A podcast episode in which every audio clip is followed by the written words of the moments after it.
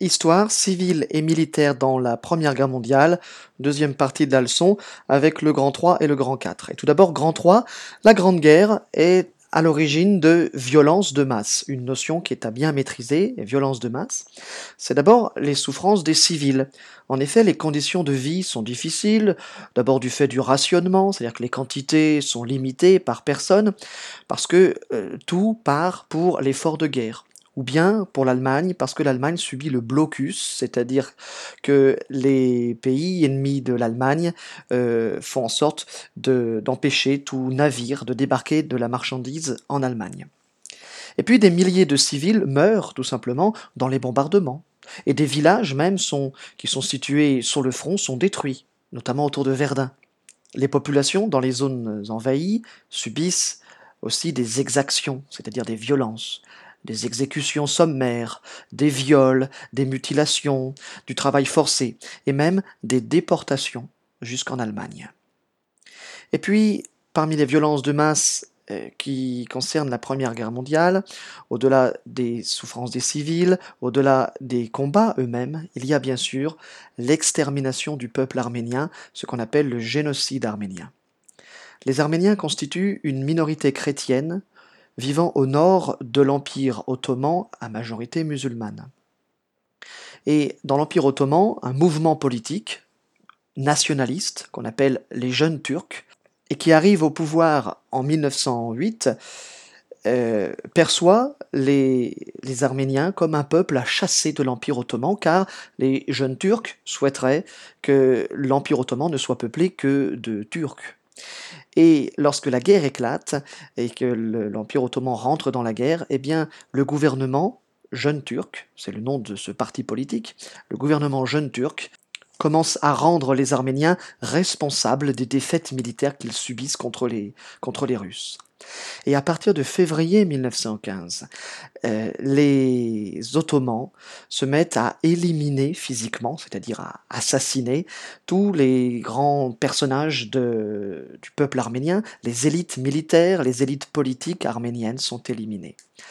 Quelques mois plus tard, en juin 1915, commence la déportation à marche forcée de tous les Arméniens vers les régions désertiques du sud, ce qui vise à les éliminer. Alors effectivement, en, déportant des, milliers de gens dans des régions euh, sans, nourriture et sans eau, on, cherche à les, les, tuer tout simplement. Et euh, ceux qui survivent à ces marches forcées sont finalement exécutés de sorte que environ deux tiers, c'est-à-dire deux Arméniens sur trois, euh, trouvent la mort euh, dans, ce massacre. Ce génocide, une notion à bien comprendre, est à l'origine de la mort d'environ 1,2 million de personnes.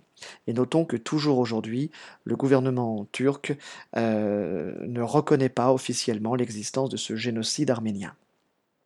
Grand 4, une Europe bouleversée, transformée. D'abord par les révolutions russes. En 1917, le pays doit faire face aux défaites, aux pénuries et à la hausse des prix. En février, les grèves et les manifestations en Russie finissent par provoquer l'abdication, c'est-à-dire l'abandon du pouvoir, de la part de l'empereur, le tsar Nicolas II. Alors, euh, cet empereur qui a abdiqué est remplacé par un gouvernement partisan de la guerre, mais en octobre 1917, une nouvelle révolution éclate qui renverse le gouvernement qui avait remplacé Nicolas II et euh, qui porte au pouvoir les bolcheviks, conduits par Lénine. Vous avez la définition de bolchevique. La paix avec l'Allemagne est signée assez rapidement en mars 1918 et un régime communiste est instauré, dont on parlera dans le prochain cours. Commence alors une période que l'on va appeler le communisme de guerre. En effet, Lénine et ses partisans, les bolcheviks, instaurent un système communiste, c'est-à-dire que les terres des riches propriétaires sont confisquées et sont mises en commun avec tous les petits paysans pauvres, notamment ceux qui ne possédaient pas de terre pour vivre.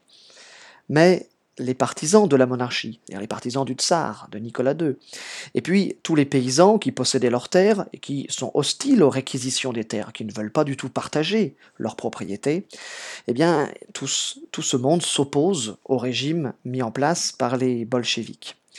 Ils sont d'ailleurs soutenus par les puissances étrangères euh, qui ne veulent pas que euh, la Russie devienne communiste. Et éclate alors une guerre civile entre 1918 et 1921 qui est extrêmement meurtrière. Cette guerre civile est finalement gagnée par les bolcheviks contre leurs opposants, et les bolcheviks instaurent une dictature avec un, un parti politique unique, une police politique qui traque tous les opposants. Nous en reparlerons plus tard.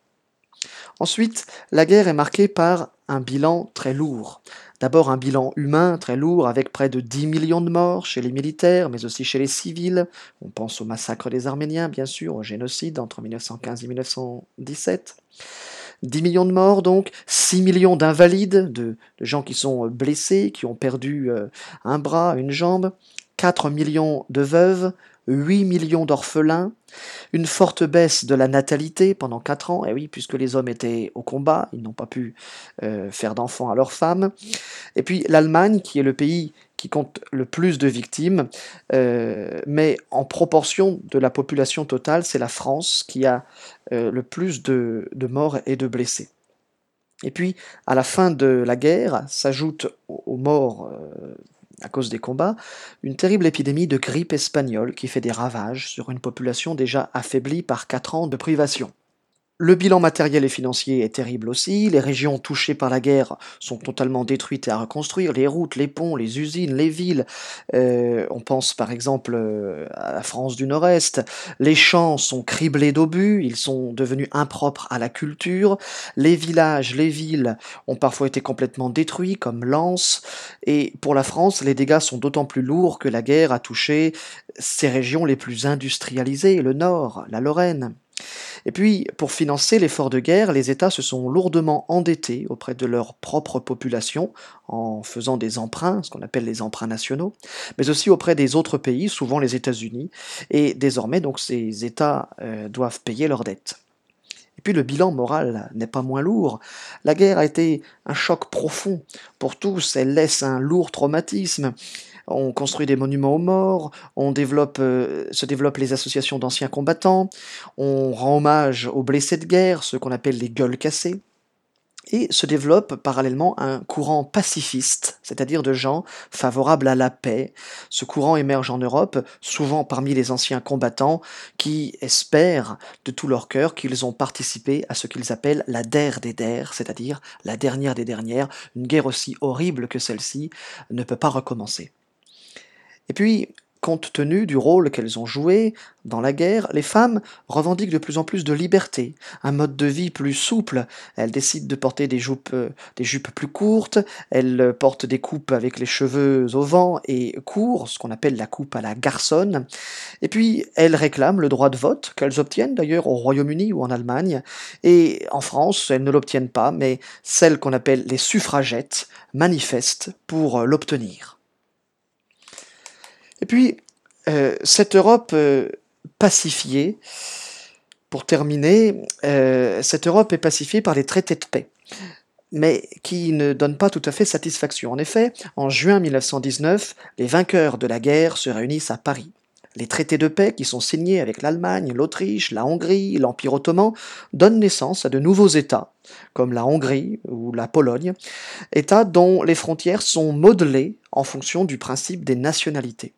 La Société des Nations, la SDN, est créée en 1920 dans l'idée de maintenir la paix dans le monde. Au lieu de se faire la guerre quand on n'est pas d'accord, eh bien on ira parler au sein d'une assemblée, ce qu'on appelle la Société des Nations.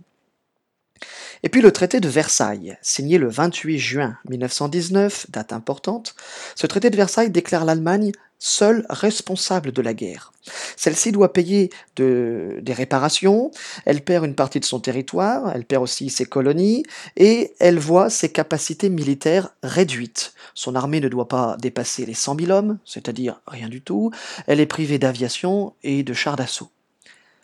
De plus, la définition de nouvelles frontières suscite de vives tensions, car la question des nationalités est incomplètement réglée, et les ambitions de certains pays vainqueurs ne sont pas satisfaites. On pense à l'Italie, à qui on avait promis des terres, et qui ne les obtiendra pas. Du coup, pour conclure, on peut dire que l'Europe est traumatisée.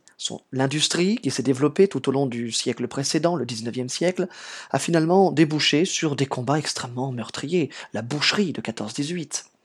Et puis l'Europe est divisée entre ceux qui veulent la paix, les pacifistes, ceux qui siègent à la Société des Nations, par exemple, à Genève, ceux qui au contraire crient vengeance, les Allemands nationalistes, qui dénoncent le traité de Versailles comme un diktat, c'est-à-dire quelque chose qui leur est dicté, qui leur est imposé, les Italiens aussi, qui sont mécontents des traités, car les terres qui leur avaient été promises ne leur ont pas été cédées finalement. Et puis, l'Europe est divisée aussi avec ceux qui fondent l'espoir d'une révolution communiste internationale, hein, qui, partant de la Russie communiste, mettrait fin aux inégalités sociales entre les riches et les pauvres.